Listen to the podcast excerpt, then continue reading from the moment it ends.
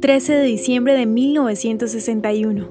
El fiscal general de Israel solicita la pena de muerte para Adolf Eichmann. El fiscal general israelí Gideon Hasner solicitó ante los jueces de la corte israelí la pena de muerte para Otto Adolf Eichmann, exoficial del régimen nazi, luego de ser declarado culpable de ser uno de los mayores organizadores del holocausto, de ejecutar crímenes de guerra y crímenes sistemáticos dirigidos en contra de la población judía. En 1960, los miembros del Servicio Secreto de Israel capturaron a Eichmann mientras se escondía en Argentina. Su juicio que se desarrolló durante 14 semanas en Jerusalén impactó de manera significativa a la sociedad israelí, impulsando la apertura en Israel hacia los sobrevivientes del holocausto y sus experiencias. La solicitud de la pena de muerte fue aceptada dos días después. Además de Otto Adolf Eichmann, también fue condenado en 1988 John Demianiuk por crímenes contra la humanidad y crímenes de guerra por su rol en el holocausto. Ellos son los únicos dos individuos sentenciados legalmente a muerte por las cortes israelíes.